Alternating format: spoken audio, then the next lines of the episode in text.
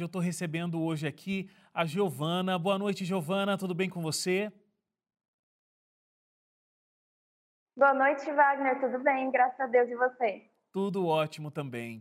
Bom, tudo bem com você agora, né, Giovana? Mas você passou por um período muito complexo que a gente vai comentar aqui e tudo por conta do relacionamento que a sua mãe desenvolveu com você, com a sua irmã, um relacionamento bastante abusivo, é, chegava na agressão mesmo, de fato. Como é que você lidava com essa situação? Como você se sentia naquele, naquela época?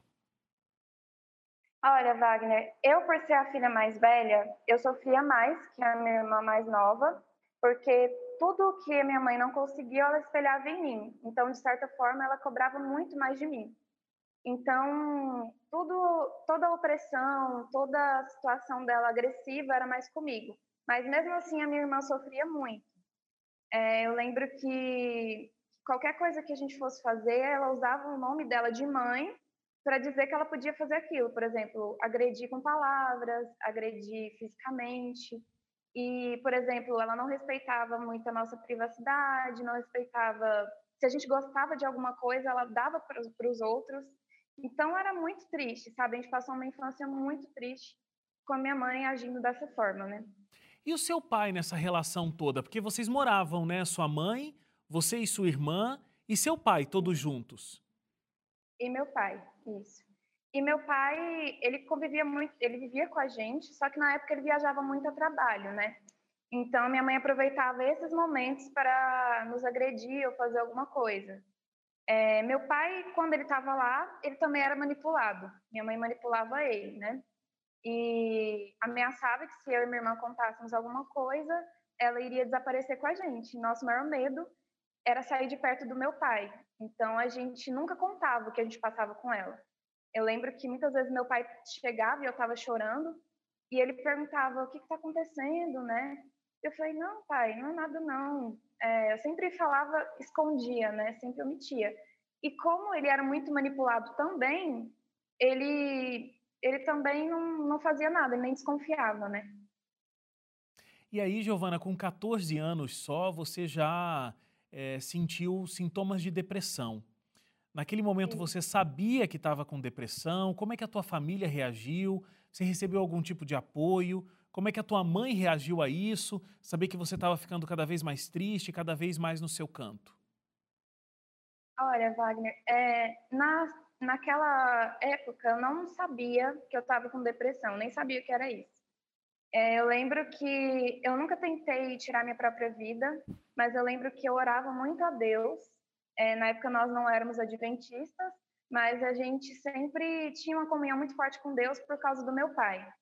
E eu lembro que meu pai sempre me ensinou da Bíblia, a orar. Então eu, eu tinha uma comunhão muito forte com Deus, eu sempre conversava com ele.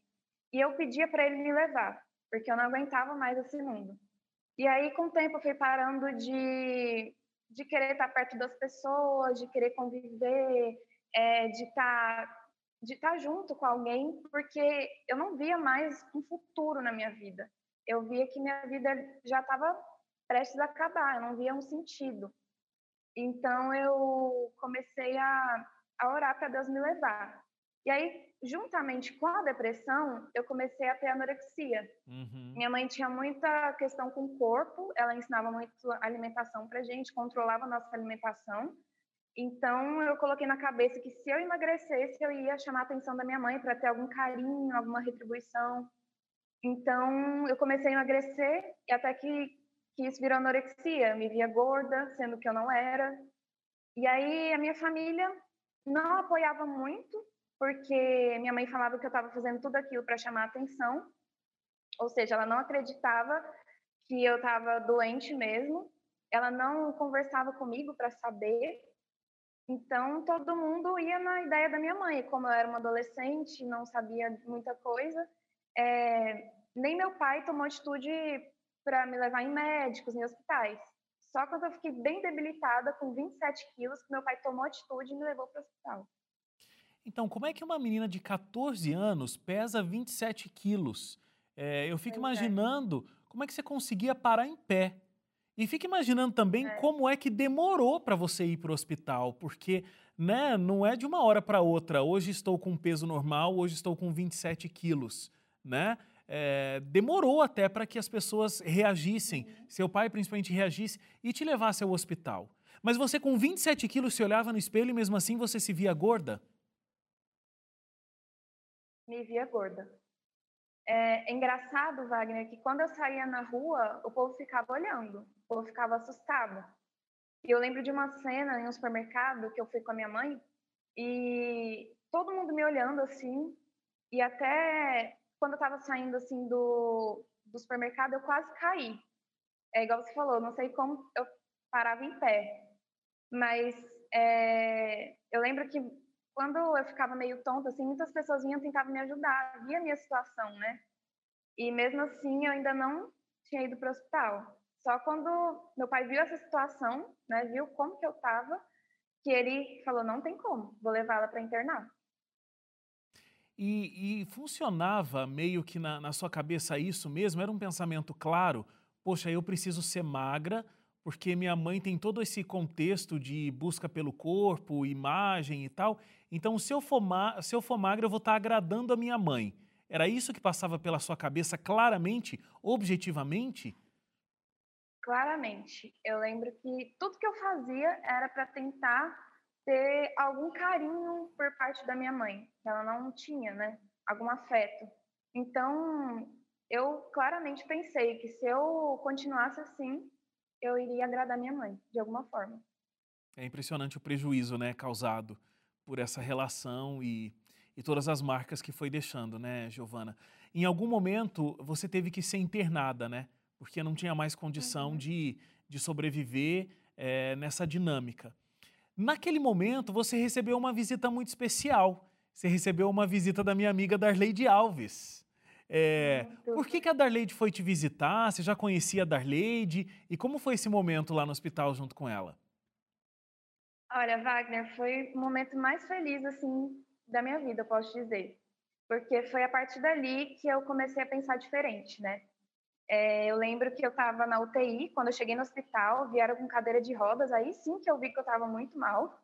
Vieram com cadeira de rodas e me levaram direto para a UTI. Alimentava por sonda, como eu não conseguia mais comer, né, meu estômago acostumou. Então, quando eu cheguei na UTI, eu fiquei mais ou menos uns sete dias, eu estava muito triste, muito triste, né, mais do que eu já estava.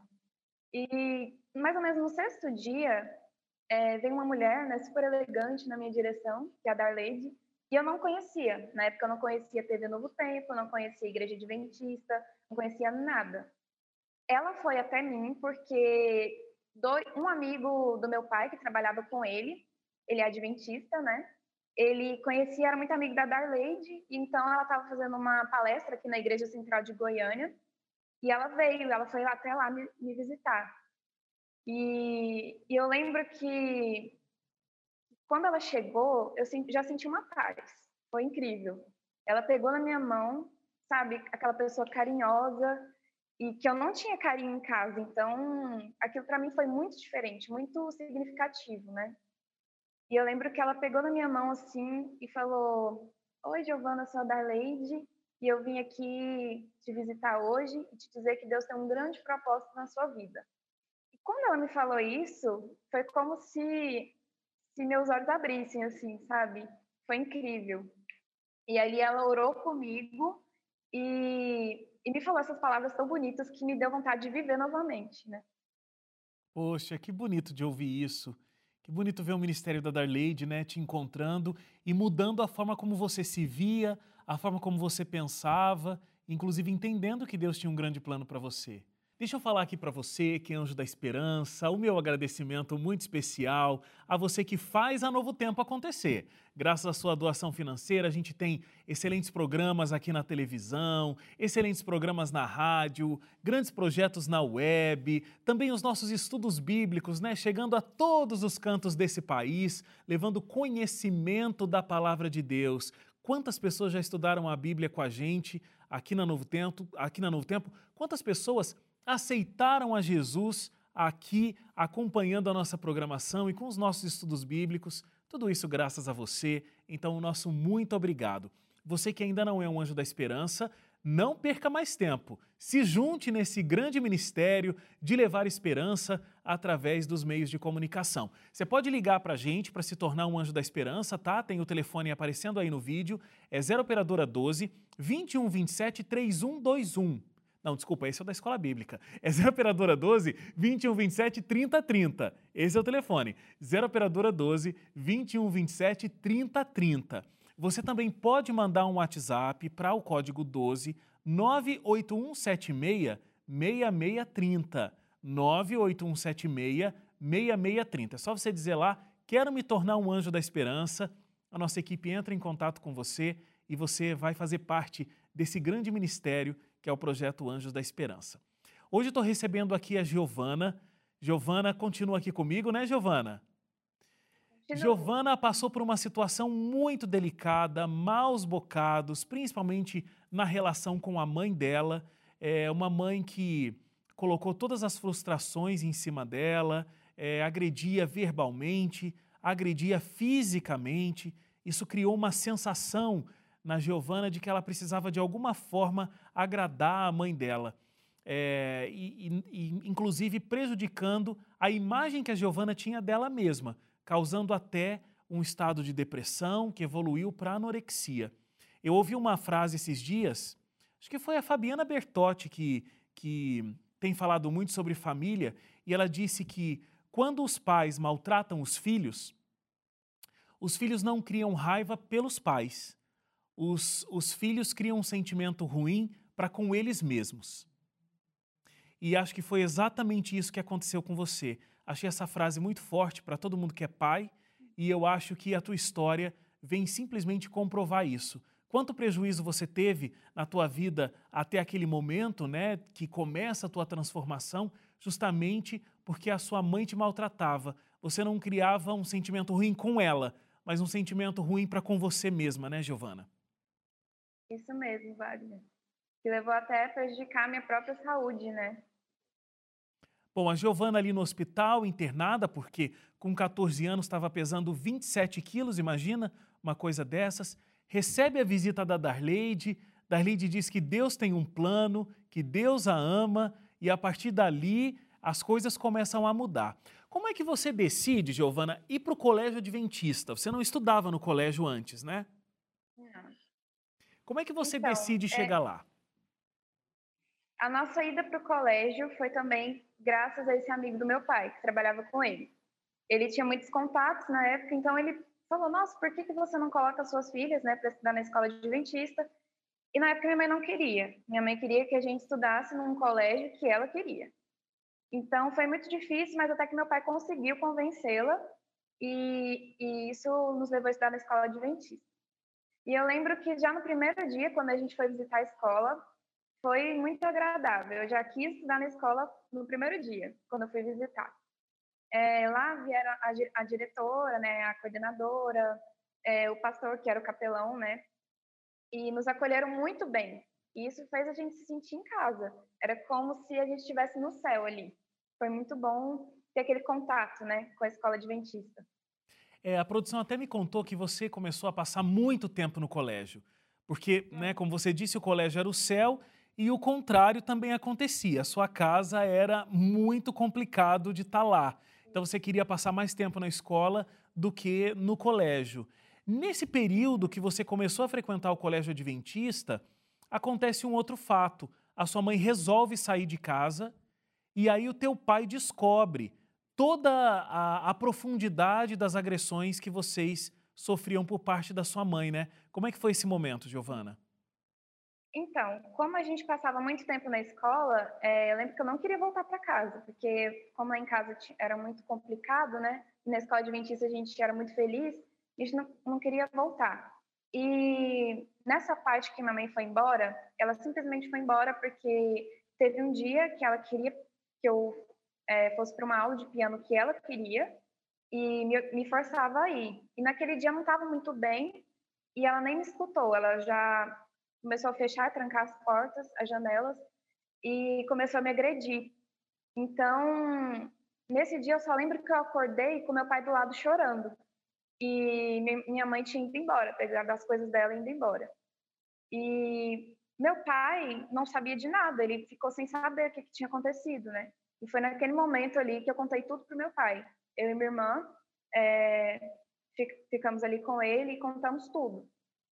Era tão complicado as agressões da minha mãe que a minha irmã mais nova, ela tentava segurar a minha mãe e, e falar, mãe, por que, que a senhora tá assim? E tentar colocá-la no lugar, sabe?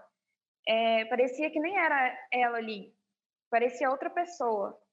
E, e assim, e nesse dia minha irmã tentou segurar, só que de alguma forma não deu. Minha mãe era muito forte. E só que naquele momento ali a gente começou a contar para meu pai toda a situação que a gente vivia. Meu pai chorou muito porque ele não imaginava. E ele falou: olha, é, se sua mãe voltar, a gente não fica aqui mais. Só que minha mãe não voltava. Minha mãe ficou uns 40 dias fora. E eu lembro que quando a gente estava se arrumando para ir para a escola, um dia de manhã, ela bateu na porta e meu pai deixou entrar porque achou que de alguma forma ela ia pedir perdão. É, mas ela falou uma frase que eu nunca esqueci. Ela deixou as coisas dela na sala e falou: Daqui eu não saio, daqui ninguém me tira e vocês vão ter que me aturar. Foi essa frase que ela falou. E aí, o que, que o seu pai fez? E aí, nesse momento, meu pai viu eu e a minha irmã começando a chorar né? A gente começou a reviver tudo que a gente tinha passado com a minha mãe, que nesses dias a gente conseguiu esquecer, né? E simplesmente pegou a gente e foi embora. Levou a gente embora de lá.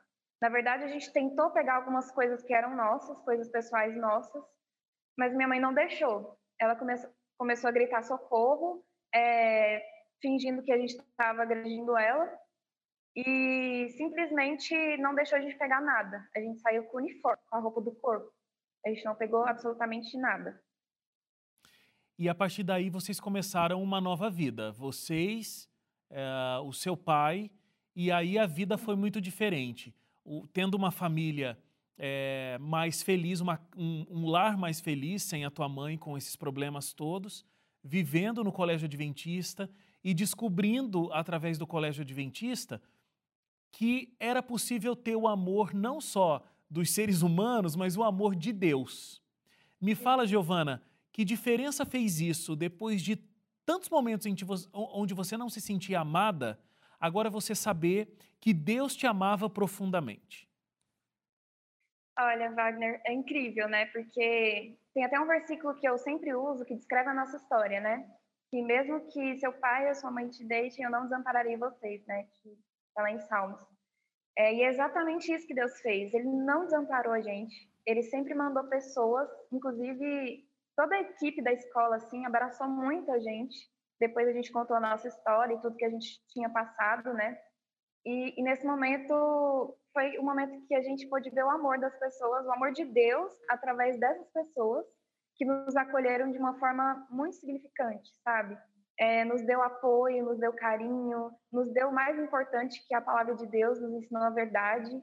É, o pastor Gustavo, nesse momento que a gente mostrou interesse também, começou a estudar a Bíblia com a gente, né, que era o capelão, e, e nesse momento a gente estava vendo, por incrível que pareça, o melhor momento da nossa vida. A gente não tinha nada mais. A gente não tinha móveis, a gente não tinha roupas, né? Era como se a gente, a, a gente perdeu tudo, né, na verdade.